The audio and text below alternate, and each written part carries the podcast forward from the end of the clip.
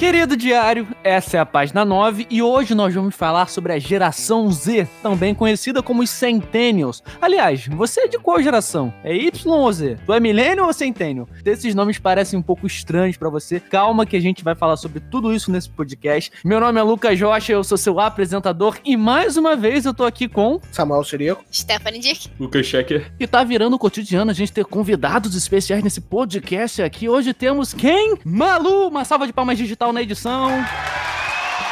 Bom, então, eu sou aluna de Direito, escritora e amadora quando surge oportunidade, quando surge um tempinho. Professora de inglês e eu tô aqui porque já tive também negócios e tal na área. Já estudei bastante, já li bastante sobre o tema, então espero poder contribuir aqui com vocês. Muito tempo atrás a gente conversou sobre isso, né? A gente até pensou em produzir um conteúdo junto pro Instagram, só que acabou que a ideia, a gente super ficou empolgado, mas aí foi passando o tempo, a gente não fez. Agora nasceu o podcast, a gente pode abordar muito mais esse assunto. E você, ouvinte, tá entrando no Diário de um Artista.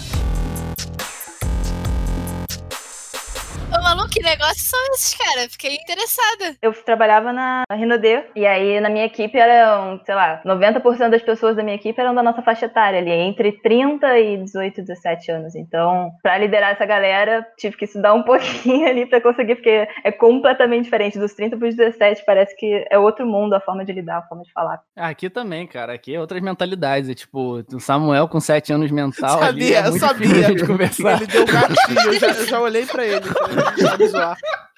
Ai, meu Deus, amo vocês. Mas vamos lá. Por que, que é interessante você conhecer gerações e você entender isso? Isso ajuda a gente a entender comportamentos e visões políticas ao longo do tempo. Isso, por exemplo, é uma coisa que explicaria por que, que a minha avó gostava de Raul Gil e eu não. É porque são outros pensamentos, é uma outra realidade. Eu vejo vários e- motivos. Fala, fala, fala aí, Eu fala vejo aí, primeiro mau gosto em você. Vamos aplaudir. Raul Gil é ela aí, cara. Peraí, peraí, peraí. O Samuel não gosta da Adam Sandler, mas gosta de Raul Gil. Não, não gosto, só tô fazendo você parecer idiota. Ah, É, então tu então- também é idiota, pô. E aí, nisso, quando eu tava conversando com a Malu há muito tempo atrás, ela tinha me passado uns conteúdos que estão aqui na nossa bibliografia, como sempre, se você quiser se interessar e assistir mais. É assim, todos os conteúdos, a maioria, estão em inglês, mas você consegue ativar a legenda e botar pra traduzir e assistir. Se não quiser, aí você pede pra Malu te dar aula de inglês e traduzir. Já tô fazendo merchan aqui. Pô, que ideia. E aí teve um TED Talk do Jason Dorsey, que o trabalho desse cara é de estudar as gerações e ver as tendências para ajudar empresas a crescer, inovar e etc. E enquanto eu tava pesquisando para esse podcast aqui, eu fiquei muito perdido, tipo assim, cara, mas o que que é Millennium? O que que é Centennium? Geração Y, geração Z? Qual é qual? Aí muita gente queria falar assim, não, os Millenniums são quem nasceu em 1981 até 1996. E Centennials é de quem nasceu 1997 a 2012. Pô, aí eu estaria ali no meio, sabe? Eu estaria entre os milênios e centênios, que eu nasci em 97. Eu nasci em 96. Aí, tipo, diferença de um ano, assim, mudaria completamente a geração de que você é, tá ligado? E aí a teoria que esse cara explica nesse TED Talk é que você não estuda isso baseado somente em datas. Não é a coisa que é mais importante, é você ver os comportamentos. Ele deu o exemplo dos Estados Unidos, que os milênios mesmo, a coisa que mais teve impacto na geração deles foi o 11 de setembro. Sendo que se você pegar por data, uma pessoa que é milênio e nasceu em 95, 96, ela era criança ainda quando aconteceu o 11 de setembro. Então isso não foi impactante, não fez uma grande diferença na vida dela. Então você não pode controlar assim. Mas quem já tinha tipo 20, 30, 40 anos, foi um momento absurdo na história, o 11 de setembro, sabe qual é? Tem um vídeo também que a gente viu da de um canal chamado Limão ou Limonada, Limão e Limonada, sei lá, que fala que a geração Z também foi impactada pela crise de 2008, sabe? Tipo assim, a geração Z em 2008 nem tinha dinheiro pra comprar nada, tá ligado? É, tipo, a gente não trabalhava nessa época pra sentir os impactos dessa Mas somos crise, assim. influenciados pelos nossos pais, porque os nossos pais viveram isso. Isso é passado pra gente. A gente precisa entender o que cada geração sofreu. Eles falam, né, que a primeira geração, os baby boomers, eu acho que é assim que é o nome, é, eles foram muito influenciados pós Segunda Guerra. É um boom muito grande. São crianças que foram colocadas no mundo a partir de uma parada histórica que aconteceu. Então, elas vão ser moldadas a partir dessa coisa que aconteceu na história, assim como o 11 de setembro, assim como a crise de 2008, por aí vai. Eu acho que uma coisa também, a nossa geração especificamente ali de 95, 94 até ali 98, assim, eu acho que foi uma geração que ficou meio perdida nesse tempo. E não é a primeira vez que isso acontece. Com certeza, entre também uma, em troca de gerações anteriores, também aconteceu a mesma coisa. Então tem muita gente da nossa geração que vai se identificar mais com a geração Z e tem muita gente da nossa geração que vai se identificar mais com a geração Millennium. E isso acaba criando um, como se fosse uma divisão de caminhos na nossa geração, que tem aquela geração que não sabe o que é o que vai fazer, porque eu não sei vocês, mas eu, eu fico pensando que a gente está num mundo pro qual a gente não foi educado para estar. A nossa escola era aquela escola igualzinha dos nossos pais, dos nossos avós, em que a gente fazia estudo com base em provas e tudo mais, aquela coisinha básica. E hoje em dia, esse tipo de educação não se encaixa mais no mundo profissional que a gente vive. Ou seja, a gente foi educado para uma coisa que não existe mais. Então a gente meio que tem que se virar nos 30 ali para conseguir melhorar isso. E acaba que se torna muito mais difícil. E a gente vê aí que a nossa geração é uma geração que tem que acaba sofrendo um pouco mais, acaba tendo uma, um desenvolvimento mais tardio em alguns casos, em algumas para decidir o que quer fazer da vida, para arrumar um, uma sei lá, estabilidade entre muitas aspas, mas enfim, para se sentir satisfeito, bem-sucedido, decidir o que realmente quer. Enfim, acho que tudo isso também tem muita repercussão na gente, assim. Vocês se sentem assim, perdidos? Sim, sim. É uma coisa que eu ia falar, é, eu sou da geração Z, né, porque eu nasci em 2000 e tal, mas a geração antes de mim é uma geração que, que falava muito sobre ter fama em trabalhos, é uma geração que pensa muito em,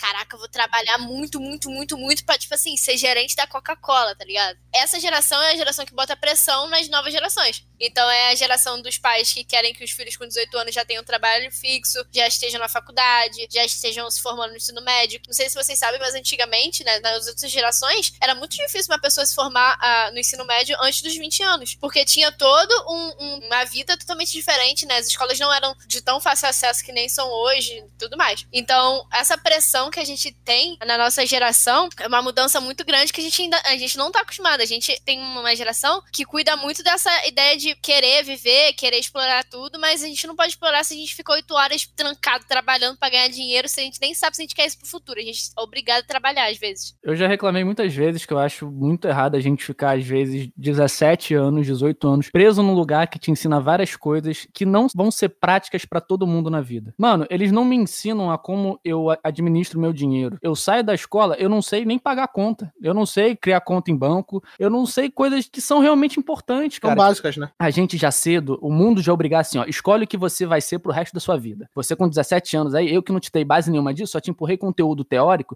engole aí, se vira. Aí tem uma obrigação social enorme, aí quando você finalmente escolhe, aí dizem que o teu emprego não vai dar dinheiro, que isso é perda de tempo, que você tem que fazer outra coisa. Porra, você não me deu tempo para eu escolher. Escolhi as pressas, agora eu tô reclamando do que eu escolhi? Calma aí, cara, me dá tempo. Pra decidir, ainda tem a pressão porque você não tomou a decisão que queriam que você tomasse ou que acham adequada. É. é muitos querem formar uma, uma ideia que eles têm, que foi passada para eles, só que eles não cumpriram e sentem no dever de você cumprir isso para eles. Tipo assim, é a mesma coisa que da geração Alpha, que é de 2012, né, pra cá? Ah, já deram nome já? Uhum. Cara, é a mesma coisa que muitos adultos querem tirar a tecnologia de criança. Cara, isso não existe, mano. Isso não existe. É você querer privar uma pessoa, tipo assim, de seguir a atualização, trancar ela aqui no seu método e depois meio que desbloquear, tirar o cadeado. E aí, tipo, vai ser a mesma coisa. Se vira. Tipo assim, vai aprender sozinho, mas ó, eu te falei aqui, eu não fiz, mas eu te falei e você tem que fazer. É basicamente isso. O legal seria fazer uma transição, né? Porque, por exemplo, tecnologia é uma coisa que a gente tem, que a gente tem muito acesso, mas a gente também ainda tá muito novo, sabe? Ainda tem muitas coisas para serem descobertas, a tecnologia às vezes falha. Então, acho que pra geração alfa tem que ter a tecnologia, né? Não é pra, tipo, privar ela, mas também ir aos poucos, né? Não adianta você dar um celular pra uma criança de seis meses e falar, toma, aqui, ó, sua, sua, sua geração aqui. Só que, tipo assim, ensinar ela, não deixar ela navegar na internet, vai ver vídeo no YouTube, vai pesquisar tudo, vai ensinando aos poucos como é que isso, né, vai fazer, como é que ela vai pesquisar, quando ela começar a entrar na escola, como é que ela vai pesquisar até as coisas, não liberar tudo, e aos poucos, porque a gente, eu quando eu tive computador, eu só tive computador pra estudar. Eu não tinha aquele, aquela intenção de ficar no Facebook, em redes sociais, no Orkut, eu acho que existia na época. Quando eu tinha acesso à internet, o meu pai me dava uma hora no computador, internet de escada, tocava aquela musiquinha. Sim, cara. Tananana, Aí eu demorava uma hora pra carregar o site do Cartoon Network. Aí quando finalmente carregava, chegava meu pai, ó, acabou teu tempo, sai. Aí eu, pô, mas eu nem usei, eu fiquei uma hora esperando Sim, Sim, carregar. sim, cara. Sim, tem esse pensamento de hoje que a gente tem tudo e a gente quer passar tudo para as outras gerações, mas a gente também teve uma transição, sabe? A gente também não, não chegou do pegar no notebook e ficar jogando LOL, tá ligado? Teve, teve uma transição, sabe? Teve Rabu, teve Transformice, teve um monte de jogo pra chegar até jogar LOL, entendeu? Falar pra vocês, MSN, Orkut, MSN eu nem tive, mano. Eu não gostava, eu não gostava. Orkut, eu sei lá, devo ter usado uma, duas vezes na minha vida. Aí, na moral, sai juro. dessa cal. Se você não mandava o cara peidando no MSN Eu pros outros. Nunca Tinha os pokes. Quem, quem teve poke? Vocês lembram? Aquele bichinho É, dele. Bud Poke? Sim. O meu dançava hip hop. Os Bud Poke estão voltando, é aquelas carinhas que tem no iPhone. Verdade. Eu fui uma criança estranha. Sa- Sacanagem, tô zoando. Adultos também. Até hoje. você ainda é criança, né? Eu tive o meu computador muito cedo. E eu tive o acesso ilimitado à internet muito cedo. Então eu tive acesso a muita coisa estranha na internet. Meu Deus. Onde, Não, onde é calma. que isso vai parar? Calma, Vamos lá. eu tive acesso a muita coisa estranha na internet. Antigamente, a internet era mais uma, uma ideia de lugar sem lei. As pessoas acreditavam que a internet era o ambiente perfeito para você ser o que você quiser por conta do anonimato e tudo mais. Até hoje, as pessoas acreditam que a internet seja um mundo sem lei. Muitas leis foram criadas a partir da, da ideia da internet. Por exemplo, vaza alguma coisa pessoal sua, existem leis que vão estar ali para te proteger. Tem polícia cibernética agora também. Mas isso é hoje em dia. Quando eu tava usando há bastante tempo atrás, facilmente a gente conseguia encontrar coisas estranhas. Quando a gente estava no colégio, quando a gente estava em uns ambientes com pessoas adultas, e eles falavam coisas de pessoas adultas idiotas, a gente acabava guardando isso para tentar pesquisar depois. E aí você pode imaginar qualquer coisa que uma criança curiosa vai querer procurar. E aí é que tá exatamente o problema do que eu quero dizer. Se uma criança atualmente tem acesso à internet, existem diversas maneiras de você bloquear o acesso dessa criança. A única coisa que você tem que fazer é uma coisa muito, muito difícil, sério, que é tomar conta do seu filho.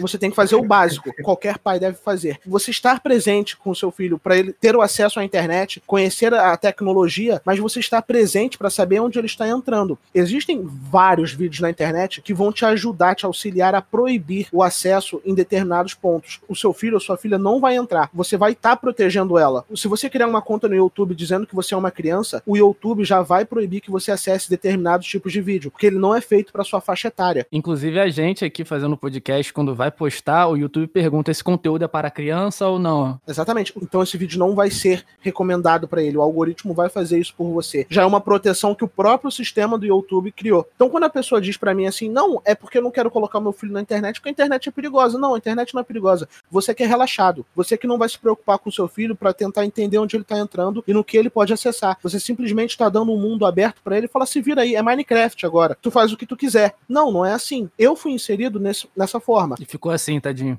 Exatamente. Olha os efeitos. Vocês gostam de mim ainda? Vou sair da casa. é, sacanagem. É, não culpo meus pais de não terem sido presentes nessa parada da internet, nessa parte da internet, porque nem eles conheciam a internet direito. Aí é um ponto a se, se questionar. Bom, se ninguém conhece, como é que a gente vai se proteger? É isso que eu ia falar. Eu acho muito novo pra, pra toda essa galera, tá ligado? Eu não reclamo absurdamente, não culpo vocês, vocês erraram muito, porque, cara, foi muito novo. Sim, Sempre escuta aquilo, nossa, as crianças de hoje em dia só ficam no telefone, que não sei o que. Meu irmão, pega uma máquina do tempo, volta no tempo, pega um telefone e dá pra você, criança. Eu tenho certeza que você também vai ficar igual. É muito mole você sair de casa e brincar na rua quando você não tinha isso, porra. É muito Se tu básico. tivesse, vai A- ficar em casa também. A televisão, quando foi feita, a televisão, quando foi. é, Você pode pegar a história de qualquer pessoa com mais de 60 anos que cresceu em uma área rural do Brasil e perguntar pra ela qual foi a primeira vez que você assistiu televisão. Pronto. A partir do momento que essa pessoa conheceu a televisão, ela só assistia a televisão. Quando você não tinha televisão em casa, o que, que você fazia? Filho. Então, é, é básico. Se Mas você, é não mesmo. tem, se você não tem algo que você prende tanto a pessoa pequena quanto a pessoa grande, a- a- as coisas co- começam a não Beto, ter controle. tu tava querendo mandar, eu vi que tu queria.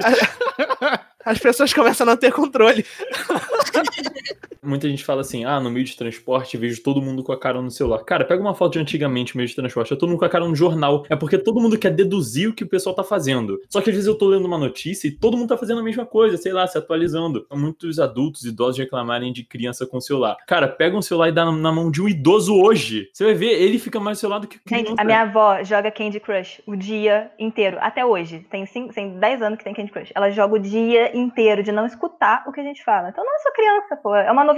E minha mãe, que, que falava todo dia pra mim da internet pra eu não, ah, não aceitar certas pessoas, ela aceitou um indiano e tava conversando com ele pelo Facebook, gente. Meu e eu Deus. fiquei, mãe, não faz isso, mãe, vai captar essa casa. Cara, realmente a gente tem que inverter o papel e ensinar pra eles, só que tenta fazer isso, né? Muito difícil. Então, tipo, da gente pra frente vai ser muito mais fácil mudar, entender, ter a mente mais aberta do que deles pra cá, de muito tempo pra cá. Isso que vocês levantaram foi muito legal, porque nesse tal de talk do Jason Dorsey, ele fala justamente dessa mudança que antigamente as gerações mais velhas educavam e ditavam meio, entre aspas, os comportamentos das gerações mais novas. E que atualmente a gente está numa tendência desse papel se inverter. Se você for olhar hoje em dia, os idosos estão começando a usar TikTok, estão começando a usar Facebook. Então, tipo, a gente, cada vez mais, os mais novos, vão mudar as tendências para os mais velhos. Eu ia falar disso agora, que eu achei muito interessante que ele fala sobre a filha dele. E é uma coisa que eu acho incrível. Gente, essa criança, ela não conhece uma época em que não se podia falar com uma outra pessoa. E ele fala isso no TED Talk, inclusive, que não conseguia se falar com outra pessoa por videochamada. Pra geração dos nossos pais, isso era coisa dos Jetsons. Pra essa geração, os Jetsons vai representar o passado, sabe? Não é mais um desenho futurístico. É assim, é muito doida é, a mania, às vezes, que a gente tem de querer. A gente não, mas a geração anterior, principalmente, de querer adaptar os mais jovens a, um- a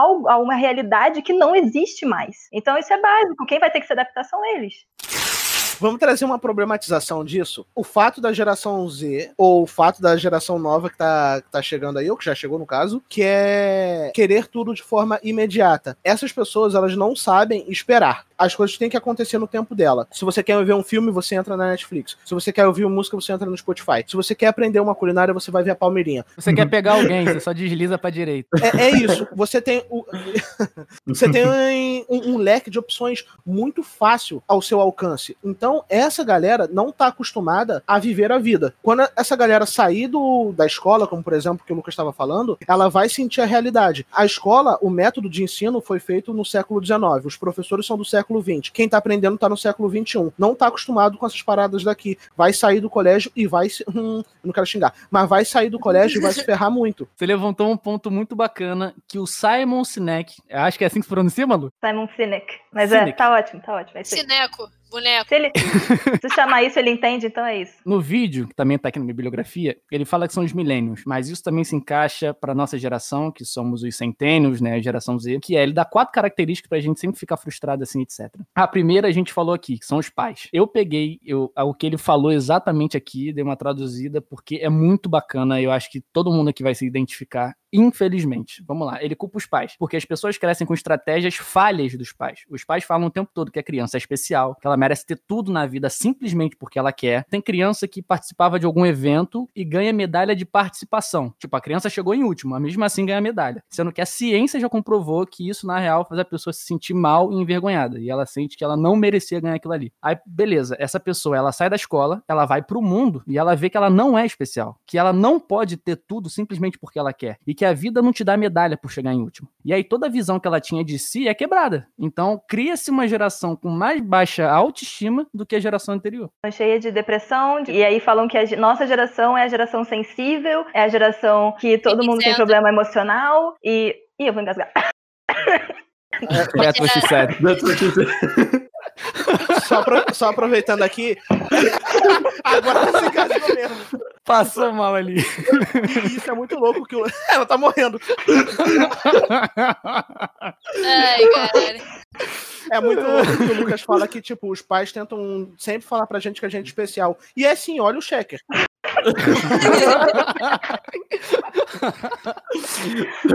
Você é um otário. Calma aí, essa é a menor condição. Mas aqui, só pra deixar uma coisa bem clara, o Simon, ele fala isso muito fortemente. Ele não culpa os pais. Ele fala assim, cara, essas pessoas fazem isso e elas não são o real problema. A gente ainda vai chegar qual é. Como eu fui morar sozinha aos 17 anos, muita gente às vezes vem falar comigo sobre independência. Ah, problema disso em casa. E, que, e às vezes eu falo, eu falo, gente, o que vocês têm que alinhar com seus pais e deixar muito claro, e eu acho que isso serviu pra minha vida de uma forma absurda, é, se você tá decepcionando eles de alguma forma, cara, a culpa não é sua, a culpa é deles. Porque você não tem obrigação como filho de preencher a expectativa dos seus pais. Eles é que têm um objetivo a cumprir com você, que é de estar lá por você, de te apoiar até onde for necessário. Óbvio que ninguém vai passar a mão na cabeça, não vai ser mimado, mas enfim, o, o trabalho é deles com você, não é você com eles. Você não é pai deles, você não é mãe deles. Então, assim, não inverta os papéis. O seu papel é fazer o que você quer com base nas virtudes, nas suas virtudes, nas suas decisões, nos seus desejos, e você não tem obrigação de preencher a expectativa de ninguém. Então a decepção é culpa deles, não é sua.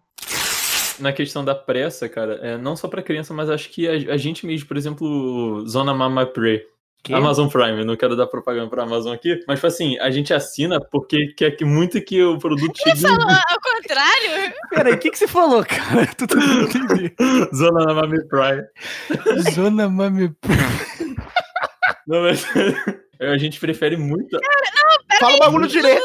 Não, eu não, eu não vou, eu não, eu não vou. Tipo assim, a gente prefere assinar porque o produto chega um dia depois, tá ligado? Eu, eu prefiro muito, eu gosto muito que as coisas cheguem muito rápido. Eu pensava assim também, mas depois que eu comecei a desenvolver uma ansiedade muito grande por conta da, da minha vida de internet e muitas coisas fazendo tudo rápido e pesquisar e porque é tudo rápido. Até hoje, muitas amigas, né, que estão ouvindo meu podcast, muito obrigada, me zoam porque qualquer pessoa que, que perguntar uma parada pra mim no, WhatsApp, no Facebook, eu respondo dois minutos depois com a resposta já. Tipo, tem muita gente que pergunta pra mim em relação a Enem. Por que, que vocês estão rindo? Aí é porque Samuel já se conhece. Então a gente viu que você levantou uma bola muito bonita pra gente fazer piada ali. E a gente segurou. Você falou, eu fiquei olhando pra cara do Rocha, eu fiquei tipo, ih, lá vem. Não, não, não pode continuar. Não, segue, fala a segue. piada, fala a piada agora, fala a piada. Ah, é, é que você falou que você se acostumou com coisa rápida. Eu falei, coitado, você tá namorando Samuel agora, então. Eu ia fazer a piada, tá ligado? Então, tipo, que merda. Não é tão rápido assim. Vamos lá. É, cinco minutos é um bom tempo. Vamos lá. Aí é isso, né? Então. É. Então é isso, né? É. Não, não. Então é isso. Eu tive muitos problemas por esse pensamento rápido e tem vezes que quando eu tô fazendo muita coisa, que eu tenho muita informação, eu tenho que fazer um milhão de coisas, é, já teve problemas que eu tive pane e, tipo assim, não conseguia fazer nada, eu paralisava. Então agora a gente pode entrar exatamente no ponto da tecnologia, que é o segundo fator que o Simon diz. A gente vive no mundo agora com o Instagram, com o Facebook, que cria a vida perfeita. Mesmo as pessoas não estando bem nas redes sociais, elas estão super bem, estão maravilhosas. E a gente receber like, a gente receber comentário, a gente vê isso tudo e ficar ali, gera dopamina. Dopamina é a mesma química que faz a gente se sentir bem quando a gente fuma, bebe e joga. Ou seja, é muito viciante. Conforme essas pessoas ficam mais velhas, elas não vão saber como desenvolver relações profundas, porque a maioria das amizades que elas têm são superficiais. Isso porque elas nunca praticaram a habilidade de desenvolver essas relações e não sabem lidar com o estresse. Tipo, quando elas veem situações de estresse, assim, absurdo, elas não vão falar com alguém, conversar com um amigo, com uma pessoa próxima. Elas vão para um celular, elas vão para as redes sociais e fica ali deslizando, deslizando. Aí até agora, somando os pais e a tecnologia, você tem uma geração com baixa autoestima e que não sabe lidar com estresse. E aí você acrescenta o terceiro fator que ele põe, que é a impaciência, que a gente já tá falando aqui, que é tipo, você quer comprar, você vai na Amazon, você quer ver um filme Netflix, quer ficar com alguém, meu Instagram é Lucas Jo... Não, sacanagem, tô brincando. Você vai no Tinder, Muito bom.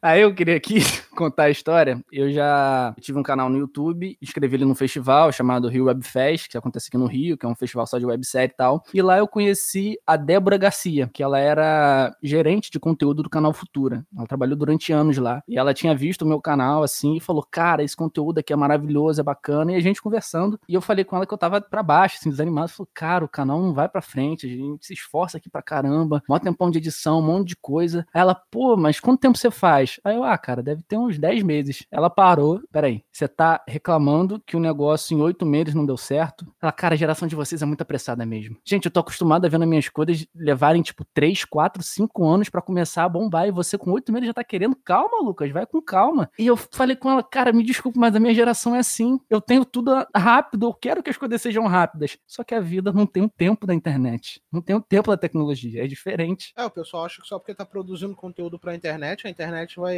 reagir conforme a internet funciona. Na mesma velocidade. A gente é. também tem que parar pra pensar que são É. humanos que estão vendo a internet, são humanos de um milhão, de, de várias gerações diferentes. Não dá pra saber se você vai bombar de um dia pro. Tem até gente que consegue estipular com dinheiro essas paradas de fama, mas é muito difícil você contar assim que sua geração produz conteúdo, então todo mundo vai bombar. Pô, todo mundo tá produzindo conteúdo. Todo mundo vai bombar? Não.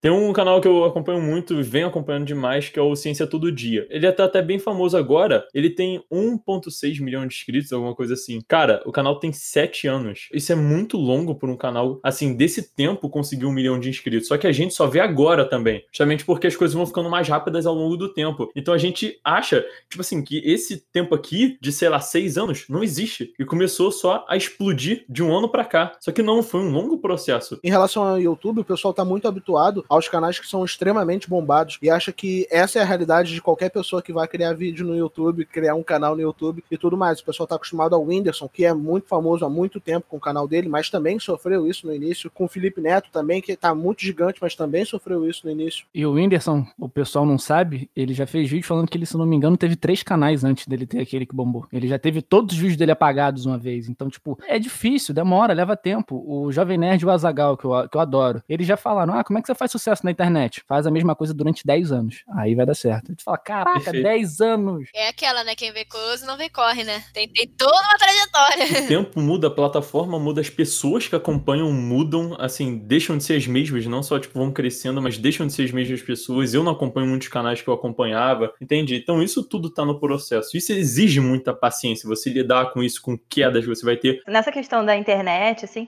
com certeza todo mundo tem essa pressa e essa vontade de fazer o sucesso rápido e tudo. Até porque a mídia, hoje em dia, no YouTube, principalmente, vende muito isso. Ah, é praticamente isso, faça sucesso rápido, mas existem formas e formas de falar isso. Fora da internet acontece também, e eu acho que existem dois lados, tanto a nossa pressa, quanto uma pressão externa que vem também muito grande. E eu acho que isso é o principal. Por exemplo, eu por 17 anos da minha vida, não por 17, porque eu comecei a jogar com 8 anos, mas enfim, dos 8 aos 17 anos, a, a minha, o meu sonho, a minha vertente era eu vou ser tenista, eu vou jogar tênis, eu fui atleta, fui federada, eu falei, consegui, e é isso. Só que quando eu tive 17 anos, eu me machuquei, e eu não tinha dinheiro pra seguir aquilo, e quando eu vi, eu tava no terceiro no ensino médio, eu tinha que decidir o que eu queria fazer. E eu fiquei louca com aquilo, e aí, gente, eu podia muito bem ter feito um cursinho, eu podia muito bem ter esperado mais um pouco, mas não, existia na minha escola, principalmente que era muito rígida, e entre os meus amigos também, aquela coisa de não, você tem que passar na faculdade, vestibular tá aí, Enem tá aí, federal, não sei o quê. E eu falei, tudo bem, e eu fui fazer educação física. E acabou que eu fiz três anos e meio de educação física, dos quais eu não me arrependo nem um pouco, porque eu aprendi muita coisa, conheci muita gente, fui morar no Rio, fui morar fora, mas tive que ouvir muito por que, que você vai fazer educação física, você... As pessoas têm preconceito, né, com educação física, porque acham que educação física não tem que estudar. Então, você é muito inteligente, vai fazer isso e tal, e aí pra depois eu realmente ver que não por causa disso, mas realmente não era pra mim. E aí eu passei dois anos e aí é que eu fui me conhecer. Aí é que eu fui começar a empreender, fui aprender sobre investimento, fui aprender sobre relacionamento,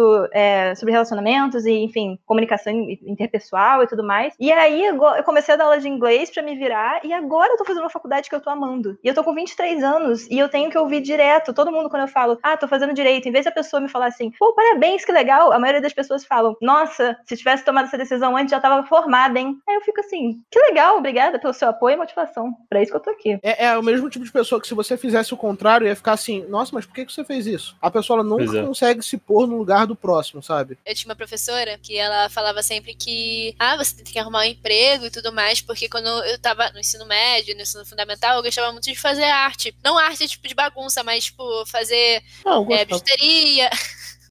bijuteria, fazer origami, fazer, fazer um monte de coisa assim, sabe, arte ataque? Então, eu fazia muito isso aleatoriamente. E eu sempre quis é, seguir nessa área. Só que eu também sou apaixonado por matemática. Então eu ficava tipo assim, pô, vou ter que fazer tudo, Vou né? pintar um 3. Pô, tô fazendo, né? Tanto que a maioria das minhas artes são, são com formas geométricas, porque eu gosto muito da matemática no desenho e no próprio desenho, como desenho de arte. Essa referência à arte ataque foi muito millennial, muito geração Z da sua parte.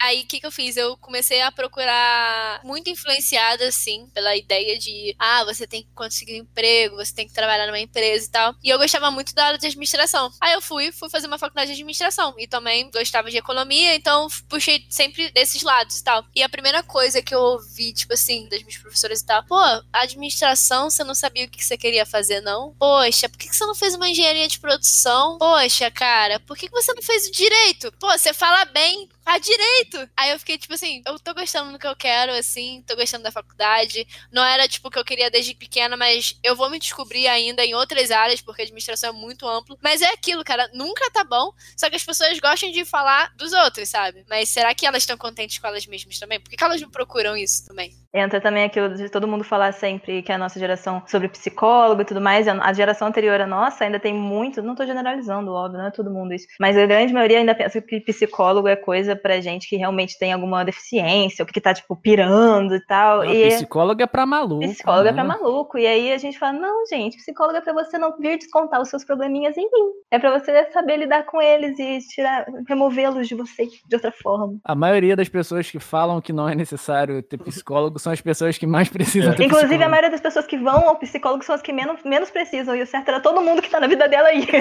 E elas só estão no psicólogo por causa das pessoas que não foram, Exatamente. Deixaram a mala. Gente, eu tinha lido uma matéria, agora eu não lembro muito bem qual, pra poder dizer aqui. O pessoal costuma dizer muito que essa geração é a, a geração que mais reclama, né? Que mais está dizendo que tem esses sentimentos, a depressão, a tristeza, a insuficiência e tudo mais. Só que isso existe em todas as gerações. A nossa é a única que fala. Quantas vezes você não conheceu um adulto frustrado? Mas assim, daquele com força. Daquele que pega todo o, o, o, ruim que aconteceu na vida dele, ele joga na sua culpa, assim, tipo, joga no seu peito. Minha vida tá ruim por isso, isso, isso, isso, isso, isso, isso aí. Tudo que você tá querendo fazer é o que eu passei. E que você vai passar também. E aí ele vai te derrubando, vai te derrubando, vai te derrubando. Tu acaba querendo desistir de tudo que você tá fazendo. Quando decidi querer fazer teatro, né, assim, ser ator e tudo mais, o que eu mais ouvi era, por que que você quer fazer teatro? Poxa, você fala bem, por que que você não faz direito? O que as pessoas mais falavam pra mim era pra que eu fizesse direito, porque eu falava muito e falava teoricamente bem, né? Cara, isso não faz sentido. Meus professores faziam isso. Eu ia toda semana pra secretaria por causa de bagunça. E muitas das vezes as, as bagunças que eu fazia eram simplesmente piadas. Porque a minha vida toda, eu acho que o objetivo é fazer as pessoas darem risada. Então aqui no podcast É, eu sempre. Quando você fala de mim, eu não dou risada, não. Ah, não, mas o importante é que os outros. A gente dá. Aí...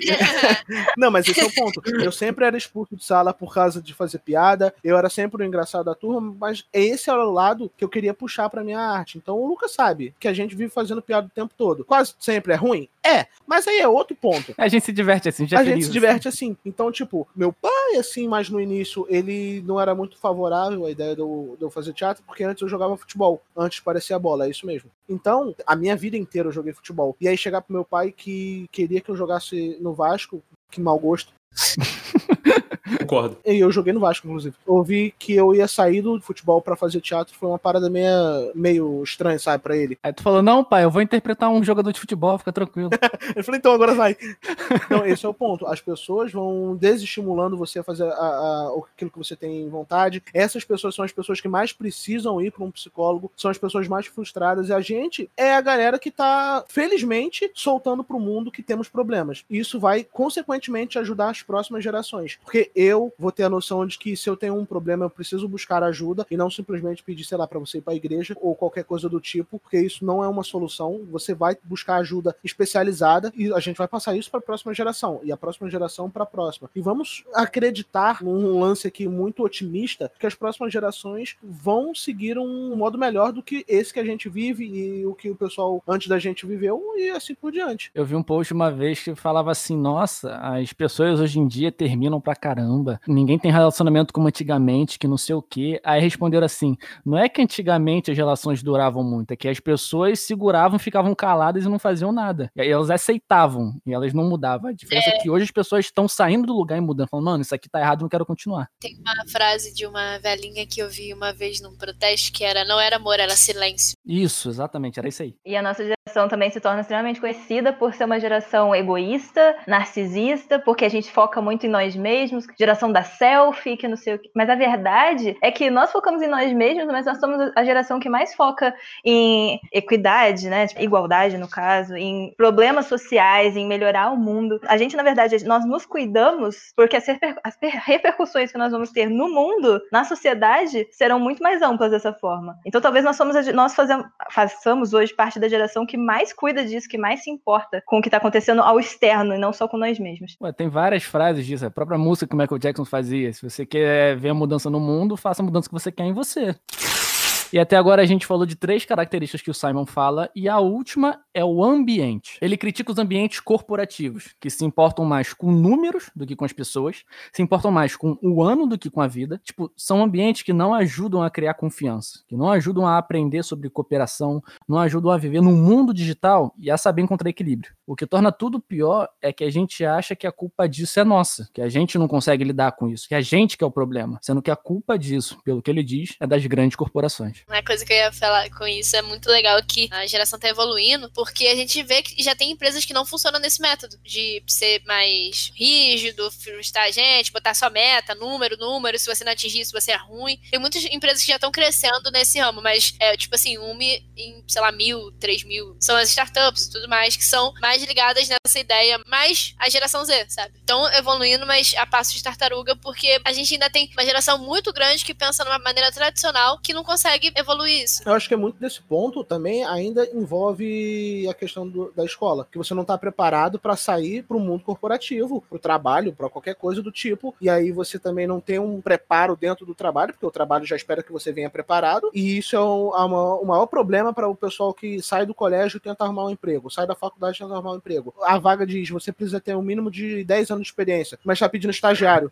É uma coisa que, que não faz o menor sentido. Eu já vi na minha faculdade lá estágio que o currículo que ele pedia era de um profissional disso que você falou, de 10 anos e o salário era de 600. O cara queria que você soubesse mexer bem em Premiere, Photoshop, After Effects, soubesse marketing digital, audiovisual. Eu falei, porra, tu, tu quer uma, uma empresa... presidente de uma empresa. É, você quer uma pessoa inteira pronta e quer pagar um salário, nem um salário mínimo? Nem, ainda é pouco, cara. Um salário mínimo para fazer isso tudo ainda é muito pouco. Já é pouco. Nem um salário mínimo o cara tá pagando. É mão de obra barata, mano. É só pra isso. Eu acho muito louco também que quando você, quando você pensa nisso de liderança, é o próprio Simon Sinek que fala isso, mas eu não acho que é nesse vídeo. Eu acho que é no vídeo completo, que a gente só pegou uma parte do vídeo. Ele trabalha com isso, né? Ele trabalha treinando equipes de liderança em grandes empresas e tudo mais. Inclusive já foi na Samsung, já foi na Apple, então assim, realmente grandes empresas. Ele fala que uma vez ele perguntou para um líder de uma empresa qual é a sua principal prioridade? E ele respondeu meus clientes. Só que ele era o chefe da empresa. Ele falou: "Cara, você não encontra com um cliente seu tem mais de 10 anos. Por que, que a sua prioridade é seu cliente se você não encontra com seus clientes? A sua prioridade tem que ser as pessoas que cuidam das pessoas, que cuidam das pessoas, que cuidam dos seus clientes. Essa é a sua prioridade. Então, a verdade é que se você tem um ambiente bom, se você gera um ambiente em que a pessoa se, se sente confortável, você cria frutos e você cria nessa pessoa a vontade de, de, de dar o melhor e de retribuir isso que você está entregando. E é aí que você consegue bons resultados. O que, que a gente mais via quando, nos filmes, principalmente, não agora tanto, nos filmes mais antigos, era aquele famoso patriarcado, né? Aquele pai de família que ia pro escritório, ficava estressado, pé da vida, voltava para casa, não queria olhar na cara dos filhos direito, porque estava sem paciência, porque estava estressado. A gente não quer mais isso. A nossa geração não quer nem imaginar a possibilidade de você passar por isso. A gente quer um lugar que a gente senta, que a gente senta bem, que a gente fique bem com tudo que está acontecendo. Então acho que isso, coisa, isso também é uma coisa que mudou muito. Você tem, por exemplo, se você tiver a mesma pessoa, e ele dá um exemplo disso que aconteceu com ele, inclusive, um garçom. Você tem um garçom te atendendo num restaurante, ele te atende super bem. E aí ele falou que ele perguntou para esse garçom que estava atendendo ele, no caso num hotel em Las Vegas, se não me engano, você gosta do seu trabalho? E o cara falou, eu amo o meu trabalho. Sem piscar. Ele falou isso no primeiro, no primeiro instante. Eu quero, ele pergunta, por quê? Ele fala, porque aqui todos os gerentes vêm falar comigo e me perguntam se eu tô precisando de alguma coisa, se tá tudo certo, se, se tá tudo em ordem. Mas eu também trabalho nesse outro lugar, que era um outro hotel de Las Vegas também, e lá eu odeio. E ele pergunta, por quê? E ele fala, porque lá eu ando de cabeça baixa porque os meus chefes vêm me perguntar se eu estou fazendo tudo certo, se eu fiz alguma coisa de errado, se eu tenho alguma coisa para reportar, e eu prefiro andar de cabeça baixa para não me encrencar. Então, assim, é a mesma pessoa em dois ambientes de trabalho completamente diferentes. Então isso tem uma repercussão absurda no que na sua efetividade. Cara, a culpa não é sua. Não que você não tenha que dar o seu melhor, claro que você tem, mas com grande parte disso é culpa do seu líder. É ele que tem que te direcionar para o melhor caminho, a melhor forma como você vai lidar com aquilo. Ele é que tem que te ensinar e te instruir. Esse é o papel de um líder. Ninguém quer ser gerenciado, a gente quer ser liderado. É, são coisas totalmente diferentes. O Simon fala também que se a gente não aprender a lidar com tudo isso, a não saber equilibrar o mundo digital que a gente vive hoje, a gente vai continuar nesse cenário em que taxa de suicídio tem aumentado. As pessoas cada vez mais estão viciadas em drogas, que querem encontrar alegria o tempo todo e não encontram na própria vida, de depressão e etc. Então é preciso que a gente pense sobre esse assunto sim, reflita, converse bastante e pense em formas de mudar. E que a gente entenda, e aqui fica a frase desse episódio, é que amor, se sentir realizado com trabalho, alegria, habilidades e coisas assim levam tempo. A jornada é longa e difícil. As nossas redes sociais estão aqui na descrição. Malu, onde o pessoal pode te encontrar para trocar uma ideia, ter aula de inglês? E, gente, a Malu é cheirosa demais. Eu precisava deixar isso registrado nesse episódio. Eu não falei em nenhum momento. Bom, não vai dar para cheirar no Mas a tecnologia o... não evoluiu é, tanto ainda. Ainda assim. não chegamos lá, mas o Instagram é Malu Rondon. O Instagram de textos é Carlos Kai Agatus. Talvez seja melhor eu soletrar? Não, vai estar tá aqui na, na descrição pro pessoal achar. Ó, Carlos Kai Agatus Underline. Isso é legal, Malu. Aqui é o Diário de um Artista é, a gente se sente em casa e muito feliz sempre quando tem artistas aqui junto. E eu queria deixar registrado aqui para todo mundo, inclusive para você, parabéns por iniciar esse projeto. Espero que você continue. A gente já, já conversou um pouco sobre isso, eu sei o processo para se sentir aberta para fazer isso. Parabéns que você conseguiu. Eu tô adorando os textos, continua postando. Obrigada a é vocês é por terem sido um incentivo tão grande nisso. Grande parte disso veio de vocês. Ah, Ai, tamo junto. Muito feliz. Ai. Coisa linda. Ai, meu Deus, nós estamos voltando na próxima página, gente. Um beijo.